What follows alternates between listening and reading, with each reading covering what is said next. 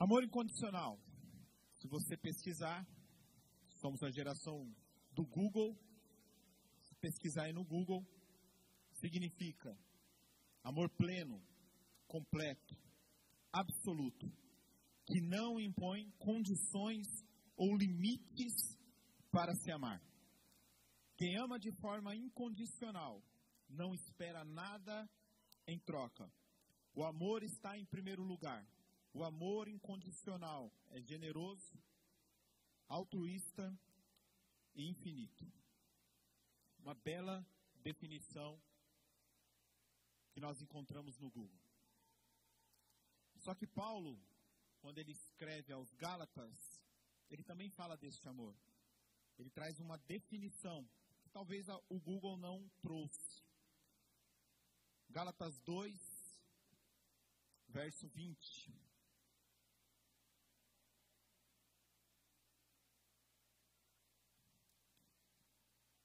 Gálatas 2, 20 diz: Logo, já não sou eu quem vive, mas Cristo vive em mim. E este viver de agora tenho na carne, vivo pela fé do Filho de Deus, que me amou e se entregou por mim. Paulo fala de um amor que está ligado a uma entrega. E a primeira pergunta que eu quero te fazer essa noite é: até onde você iria?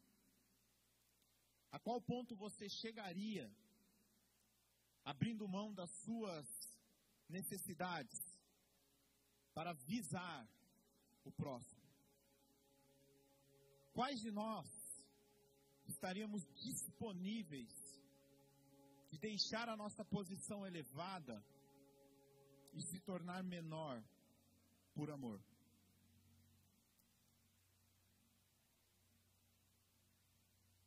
Foi exatamente isso que Jesus fez. Ele deixa a sua posição elevada. Ele se rebaixa. Por amor a mim e por amor a você. Nas nossas vidas nós temos decepções, lutas, dificuldades, frustrações, mas também nós temos na nossa vida conquistas. Seja ela no âmbito familiar ou profissional, nós conquistamos, nós avançamos, nós progredimos. E a pergunta é: será que teríamos mão de abrir teríamos coragem de abrir mão de tudo isso que conquistamos, que aos nossos olhos são coisas inimagináveis,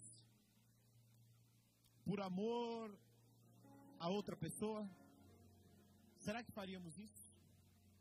E olha que aquilo que nós conquistamos, o status, a posição, não é nada comparado a Jesus. Ele abriu mão da sua glória. Jesus abriu mão da sua majestade. Jesus abriu mão do seu senhorio. Jesus abriu mão da sua posição como Deus, por amor. Foi o amor de Jesus que aceitou o plano de Deus. Um amor que não murmura e nem questiona. Isaías 53, no verso 7, vai falar que ele foi oprimido, humilhado, mas não abriu a boca. Ele não questionou. Como um cordeiro foi levado ao matadouro, e como uma ovelha muda diante dos seus tosqueadores, ele não abriu a boca. Jesus mesmo voluntariamente se entregou. Por isso que essa posição voluntariamente deveria ter um peso muito significativo para nós. Porque quando nós olhamos Jesus de uma forma voluntária, por si só, isso deveria nos ensinar muito a respeito de servir as pessoas. Eu não estou falando apenas de igreja, Eu estou falando em todos os âmbitos. Mas parece que essa palavra voluntária, ela foi um tanto quanto desvalorizada. E muitas pessoas, quando se inscrevem para um voluntariado, seja na igreja ou numa ação social, ou em qualquer lugar, ela está falando: olha, eu sou um voluntário. E eu quero dizer que se der, eu faço. Se eu estiver com vontade, eu faço. Se eu não estiver nada mais importante do que isso, eu faço. Banalizamos a palavra voluntário, porque, como eu disse, ela está desvalorizada. Mas Jesus nos mostra que voluntariamente ele se entregou. Jesus não morre como um mártir, Jesus não foi arrastado até a cruz contra a sua vontade. Não. Foi de forma voluntária. O amor de Jesus é eterno. O amor de Jesus é sacrificial. O amor de Jesus é um amor ousado. O amor de Jesus é um amor incondicional. Ele não quer nada troca. Hernandes Dias Lopes diz: ainda que os mares fossem tintas e as nuvens fossem papel, ainda que as árvores fossem pena e todos os homens escritores, nem mesmo assim se poderia descrever o amor sensacional. A cruz não foi a causa do amor de Deus, mas o resultado desse amor. Cristo não foi a cruz para despertar o amor de Deus por nós, foi a cruz para revelar o amor de Deus a nós. John Stott diz: Deus não nos ama porque Cristo morreu por nós, Cristo morreu por nós, porque Deus nos amou. Veja que o amor é antes da cruz. A palavra vai dizer que o cordeiro já havia sido morto antes da fundação do mundo. Antes da queda, antes do pecado original, Cristo já havia se entregado voluntariamente, por amor. Não é a morte que gerou o amor. O amor gerou a morte. A cruz de Cristo é a maior expressão de amor. A cruz de Cristo é mais eloquente expressão do amor de Deus por você. Não tem como eu te dizer que Deus te ama Ele se importa com você, sem falar da cruz de Cristo. É impossível separar o amor de Cristo, o amor de Deus, com a cruz. É impossível, não dá.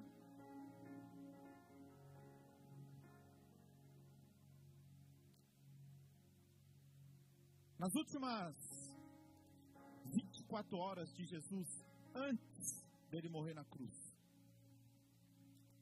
Os historiadores, teólogos dizem que se cumpriram 25 profecias. Profecias essas relatadas do ano 1000 antes de Cristo a 500 anos antes de Cristo pelos profetas falam sobre vários acontecimentos que ocorreriam na vida do Messias. Tudo o que eles profetizaram em um período tão longo cinco séculos, 500 anos em uma época tão distante cumpriu-se em Jesus.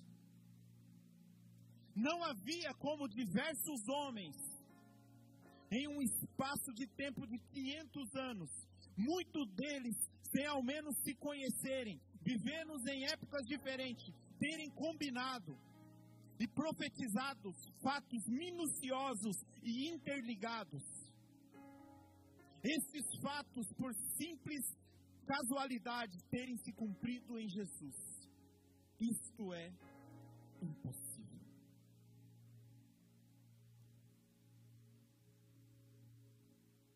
Um fato: Jesus morre na Páscoa. Para você que talvez está chegando agora no Evangelho, não sabe o que é a Páscoa, ou você pensa que a Páscoa é o ovinho o coelho. Isso só é uma forma de comercialização. A Páscoa foi instituída quando o povo é liberto do Egito. Na noite em que eles iam ser libertos, um dia antes do dia que eles iam ser libertos, na noite. O Senhor ordena a Moisés de que um cordeiro fosse morto e o seu sangue fosse passado nos ombrais da porta, que eles fizessem uma marca na frente da sua casa com aquele sangue, porque naquela noite o último castigo sobre o Egito viria e era a morte dos primogênitos, e toda casa que não havia uma marcação do sangue do cordeiro, o anjo da morte iria levar os primogênitos, seja pessoa, escravos, animais, enfim. Jesus morre na Páscoa. E desde então, os judeus eles comemoram a Páscoa todos os anos, lembrando-se da sua libertação do Egito. E a Páscoa ela é comemorada no mês de Nissan, por volta de março, abril, no 14 dia do mês de Nissan, no calendário judaico ou hebreu. E a história nos conta que no décimo dia, o pai de família, ele ia até o seu, seu aprisco, ele escolhia um cordeiro, se ele não tinha, ele comprava um cordeiro de um ano de idade. Ele pegava esse cordeiro, colocava debaixo dos braços e levava para casa. E aquele cordeiro ficava dentro da sua casa por quatro dias.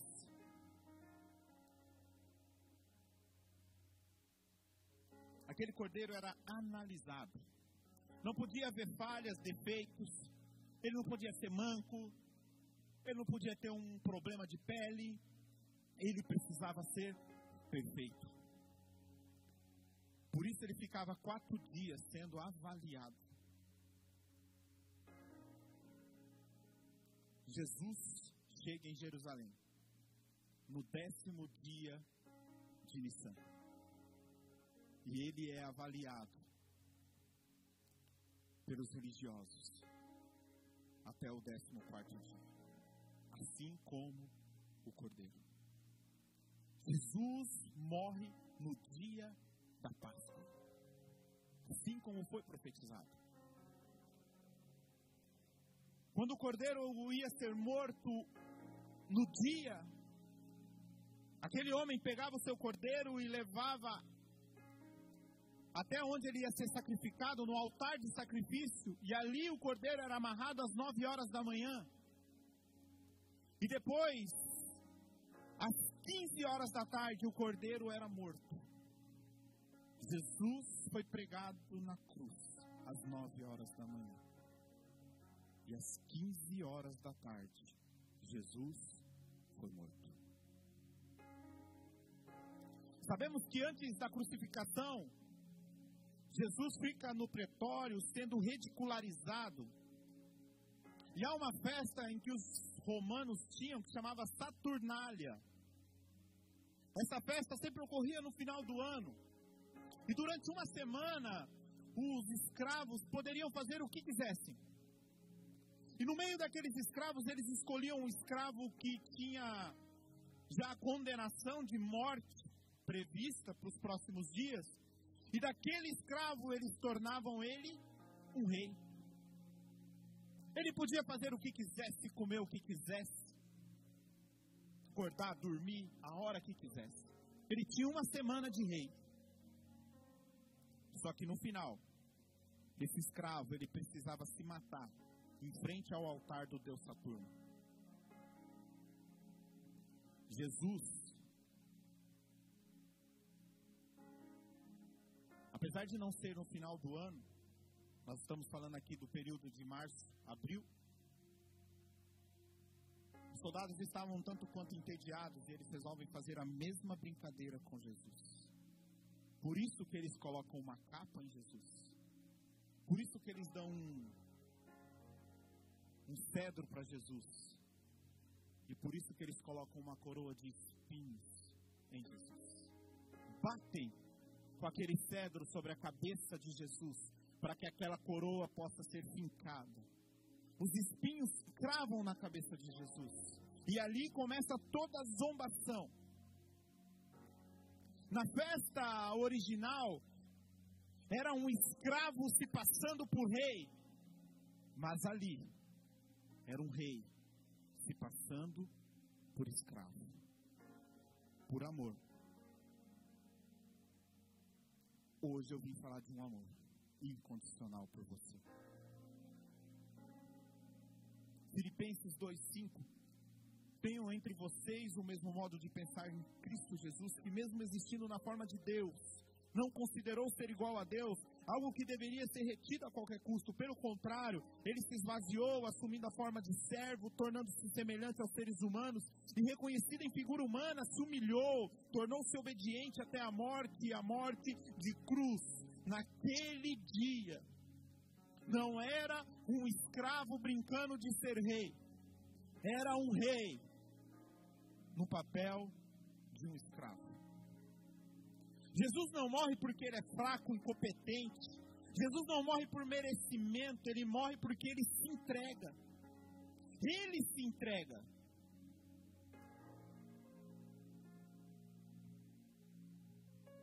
Talvez você pense que armaram para Jesus. Influenciaram Judas, entregá-lo. Não, Jesus se entrega, irmãos. Jesus parte, ou a maior parte do seu ministério, ele cumpre em Nazaré. Por isso a palavra nazareno, ele vem de lá. Então Jesus não era conhecido em Jerusalém.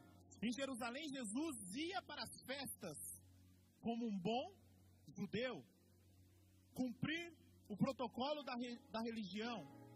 Então Jesus em Jerusalém ele não é tão reconhecido. É por isso que Judas, quando entrega Cristo, ele fala assim: Olha, como que nós vamos saber quem é Jesus? Ele falou assim: fica tranquilo, eu vou dar um beijo no rosto dele. Aquele que eu beijar, esse é Jesus. Mas olha que interessante o que acontece. João 18, verso 4. Coloca no telão aqui para mim, por favor. João 18, 4.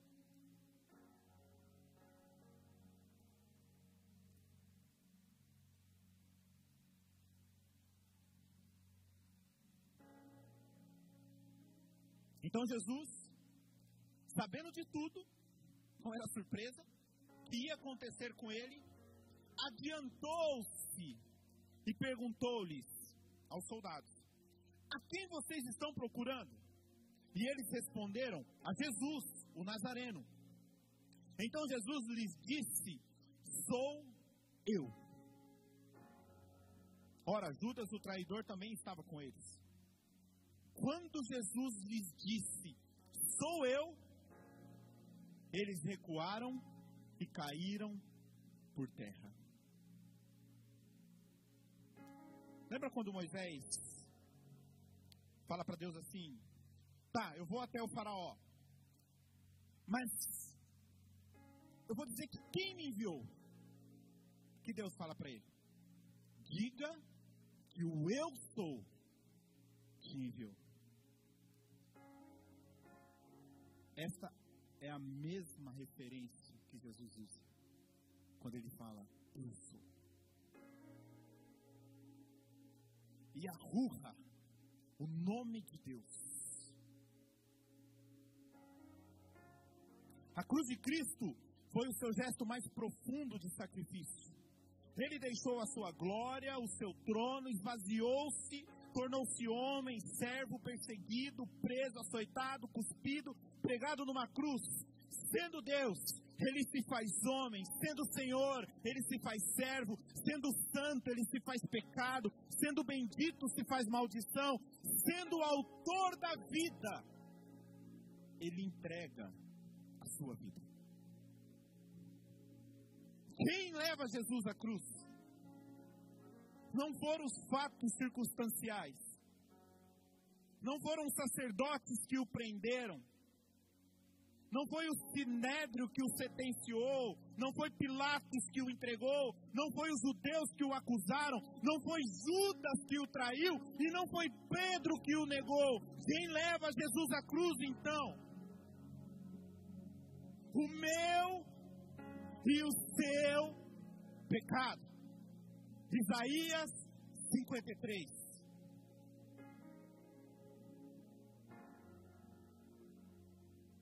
Quem mata Jesus? Não foram os açoites, nem os soldados,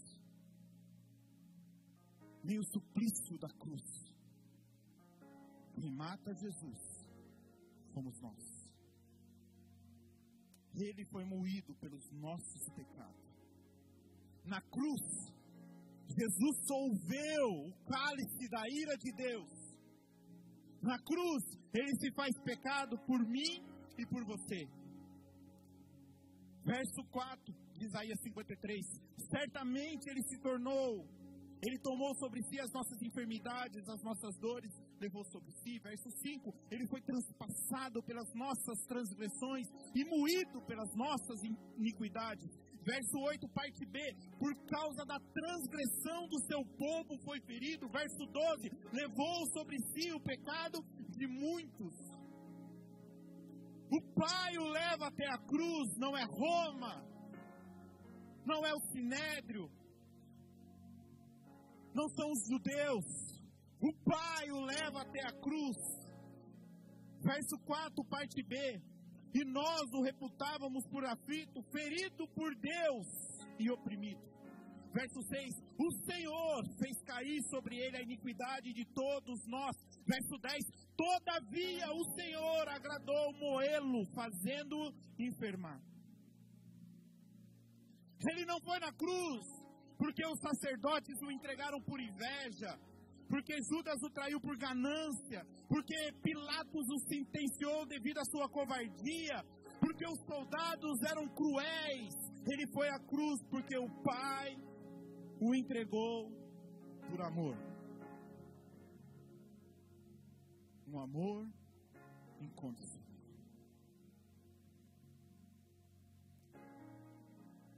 Por isso que eu digo que o Evangelho ele não é romântico. É apaixonado. Ele te ama.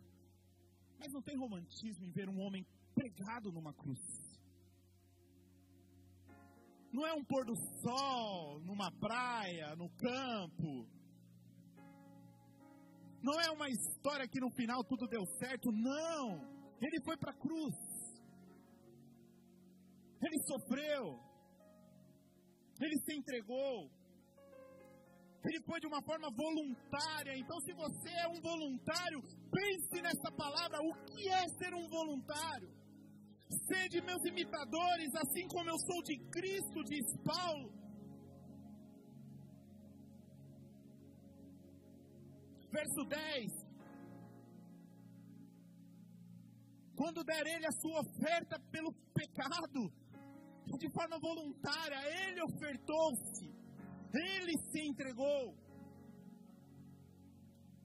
O amor de Cristo nos constrange, é por isso que Paulo fala aos Coríntios. Em 2 Coríntios 5,14, a versão da NVI é perfeita, porque diz assim: Pois o amor de Cristo nos constrange, porque estamos convencidos de que um morreu por todos, logo todos morreu, morreram. Ele nos amou e a si mesmo se entregou por nós. E talvez você pergunte qual tipo de sofrimento Cristo passa na cruz. E eu te digo dois: o sofrimento moral e o sofrimento espiritual. Jesus, ao ir para a cruz, ele lida com a rejeição.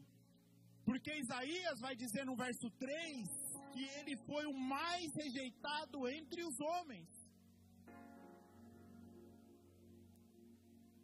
Ele foi rejeitado pelo seu povo, porque a palavra diz que ele veio para os seus, mas os seus não o receberam. Ele foi rejeitado pelos religiosos da sua época, que lhe chamaram de fanático, mentiroso, blasfemo, pecador, beberrão e até endemoniado. Ele foi rejeitado pela mesma multidão que o aplaudia, empolgada pelos seus milagres, agora grita diante de Pilatos: crucifica-o, crucifica-o, que caia sobre nós o seu sangue. Ele foi rejeitado pelas autoridades romanas. Herodes, o grande, quis matá-lo quando era ainda uma criança. Pilatos covardemente o entrega a ser crucificado. Antipas se escarnece de Jesus. Ele foi rejeitado pelas autoridades judaicas. O sinédrio forjou testemunhas falsas para acusá-lo.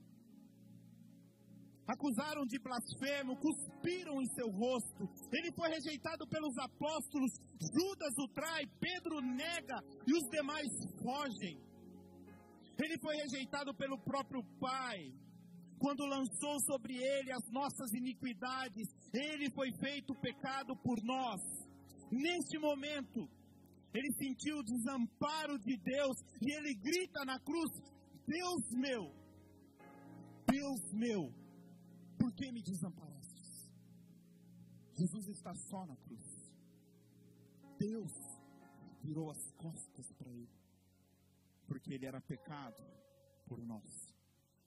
Ah, então Jesus foi pecador? Não, ele se fez pecado. A palavra é clara.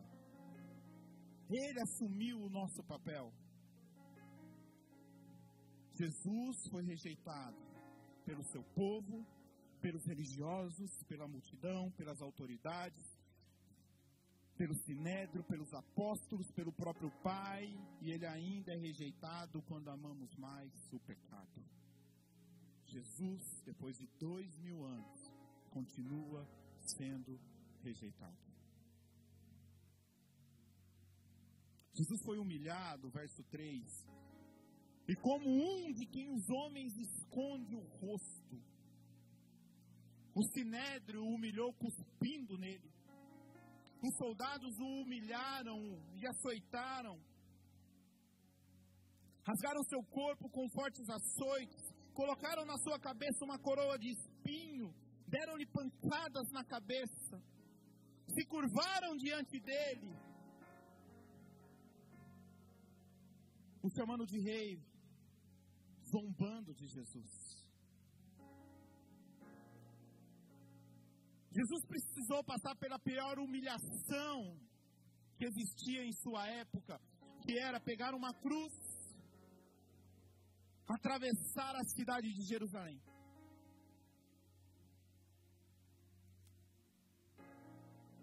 Ele estava dizendo para o povo de forma pública: eu mereço a cruz. Eu errei. Jesus foi humilhado ao ter que carregar uma cruz pelas ruas agitadas de Jerusalém, ao lado de dois ladrões.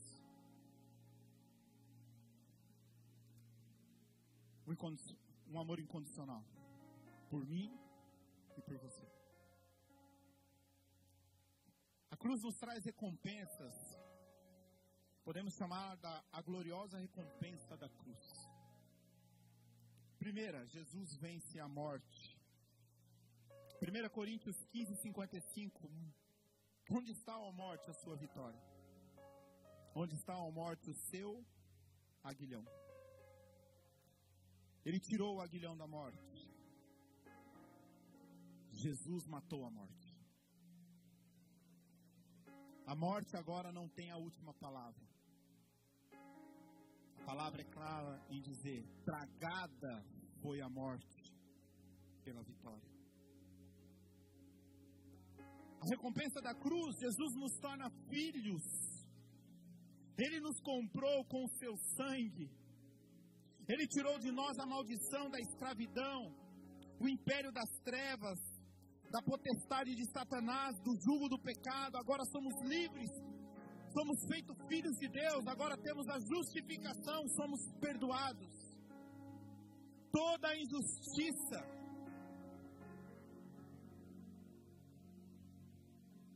nossa, caiu sobre Jesus para que toda a sua justiça fosse acreditada na nossa conta.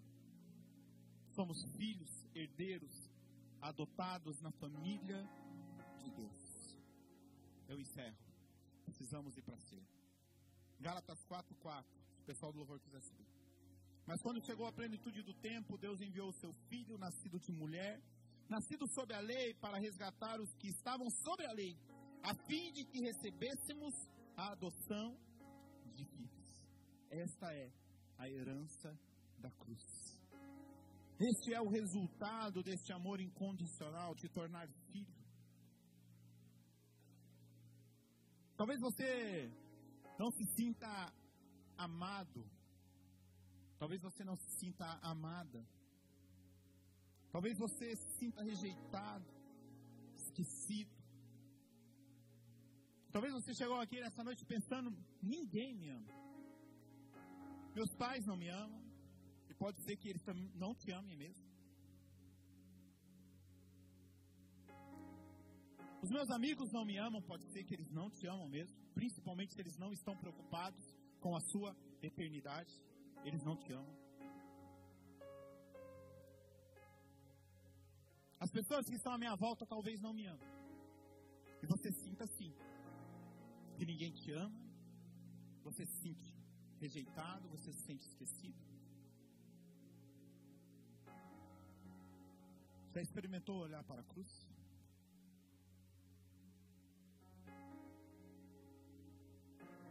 Talvez essas rejeições geram feridas. Talvez o abandono te cause solidão. Algumas prisões são geradas em nós o medo, a solidão, traumas, depressão.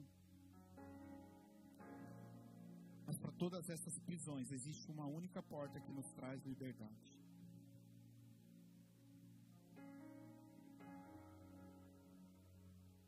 Jesus é a porta de entrada para o amor de Deus. Eu nunca experimentei o amor dos meus pais. Eu nunca experimentei o amor da minha família, eu nunca experimentei o amor dos meus amigos. Ei, eu te convido nessa noite a experimentar o amor de Deus. Ele é suficiente para preencher essa lacuna, esse vazio que há dentro de você.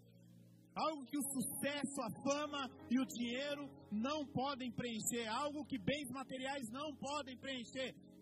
O maior índice de suicídio está no meio da classe média alta. Há dois anos, acompanhava um rapaz no coleginho, condomínio do coleginho, uma mega de uma mansão. E um dia fui chamado às pressas, não o conhecia. Fui lá e conversei com ele, a ponto de se matar. E depois eu comecei a acompanhá-lo, um período conversávamos, orávamos juntos. E um dia esse rapaz me liga do seu apartamento lá no Aquário, na sacada. Não sei qual é o andar, mas muito alto pelo vídeo. E ele dizia assim para mim, pastor, eu vou pular. Eu falava, cara, não faz isso. Os meus filhos não me amam, meu filho não quer mais saber de mim, a minha esposa me abandonou, minha esposa já está em outro casamento, me sinto só, desamparado, vou pular. Eu falava, cara, não faz isso. Me dá um tempo, eu pego o meu carro, eu vou até aí, libera a portaria, deixa eu entrar. E ficávamos, ele não vem, não vem, não vou, não vou deixar, não vem, e nós conversando, conversando. E ele foi se acalmando, se acalmando.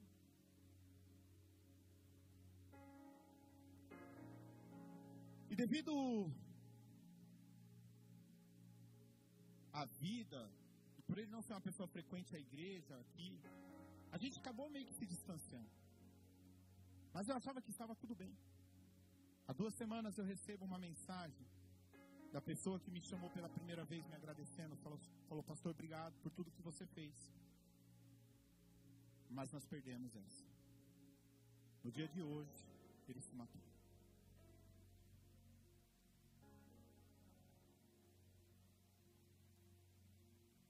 Eu não sei quais são os seus pensamentos, eu não sei o que você espera da sua vida. Eu não sei se você está esperando a morte, achando que isso é a solução de todos os problemas. A solução para os seus problemas é um só: Cristo Jesus. É experimentar esse amor incondicional, é mergulhar. Mas, Diogo, as pessoas me feriram. Diogo, eu já fui abusado. Diogo, pessoas que deveriam me proteger não me protegeram, pelo contrário.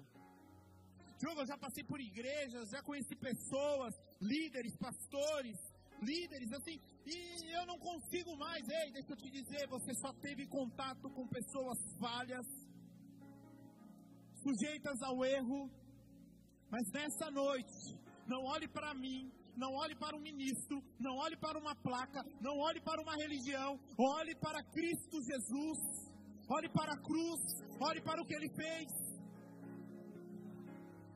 Não tem condição Jesus não nos pede nenhuma condição para experimentar desse amor, não.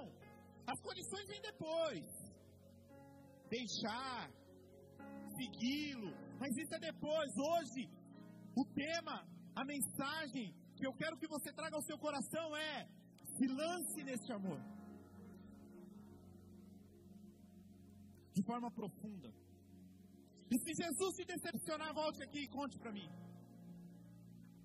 Eu rasgo a minha Bíblia e nunca mais eu prego. Não tem como dar errado. É impossível. Eu vejo pessoas entregaram a sua vida e hoje são apaixonadas por Jesus. Continuam errando? Com certeza. Continuam falhando? Com certeza. Continuam tendenciosas e querendo o pecado? Com certeza. Somos seres humanos, somos falhos. A glória, glória em glória. Mas não perca os seus olhos de Jesus. Não perca esse amor de vista.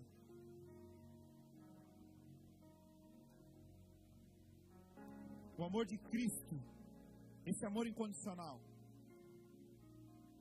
Um amor pleno, completo, absoluto, que não impõe, não impõe condições ou limites para, que, para se amar.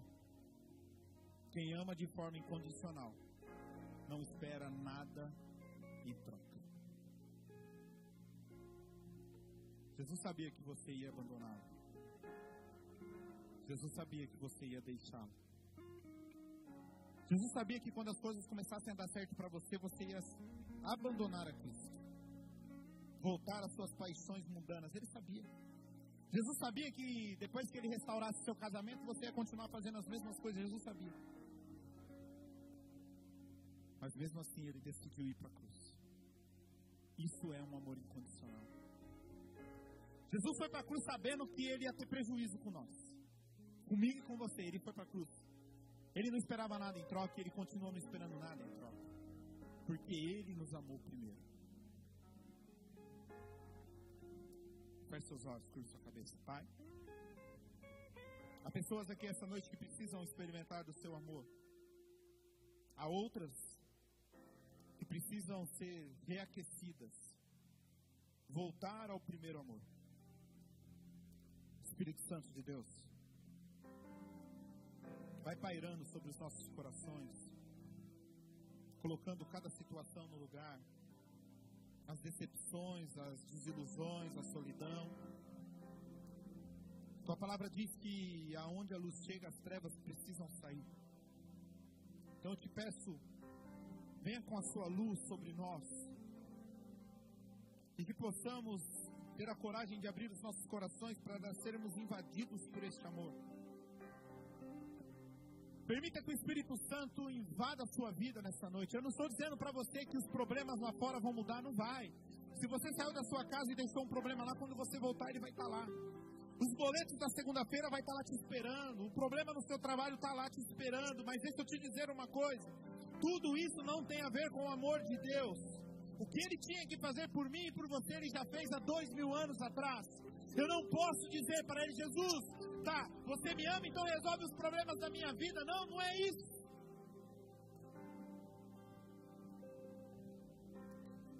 Que a paz que excede todo o entendimento esteja sobre vocês. Essa paz é uma paz que pode estar tudo dando errado. tudo desmoronando. Mas você sabe que há um Deus que te ama, que cuida de você e que está no controle de todas as coisas. Se houver alguém aqui nessa noite que deseja aceitar Jesus como seu Senhor e Salvador, eu não estou falando de uma igreja, não estou falando de uma religião, mas se há alguém aqui nessa noite, fique de pé. Se há alguém aqui essa noite Se houver, fique de pé, eu quero orar por você. Não há ninguém? Talvez você se afastou dos caminhos do Senhor, é uma oportunidade. O amor dele te encontrou, esse ousado amor.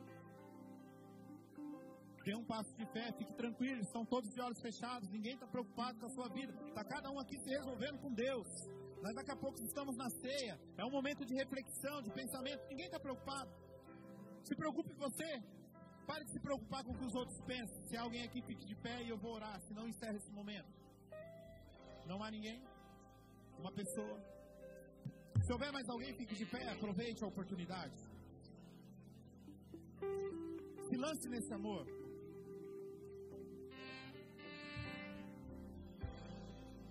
Não se trata de arrepios, não se trata de emoções, não. Se trata de uma vida com Cristo, Pai. Em nome de Jesus, essas pessoas que levantaram, Deus, eu não as conheço. Eu não sei como elas chegaram aqui. Mas o Senhor as trouxe aqui, o seu amor, ó Deus, como um imã, as atraiu, Pai. E a tua palavra, Senhor Deus, faz morada sobre os corações delas. Senhor Jesus, eu não sei por onde elas têm passado, as histórias que elas têm vivido, mas que a partir de hoje, ó Deus, elas possam experimentar uma nova história, um novo recomeço em Cristo Jesus. O que passou, passou e no passado ficou, lançado ao mar do esquecimento. E o Senhor esta noite diz: Ei filha, eu tenho uma roupa nova para ti, eu tenho uma nova história para ti. Já não há mais solidão, já não há mais depressão, pois agora eu vou me revelar em amor a ti. Te farei filha, e você irá descansar nos meus braços. Pai, traga descanso às suas filhas em nome de Jesus. Em nome de Jesus.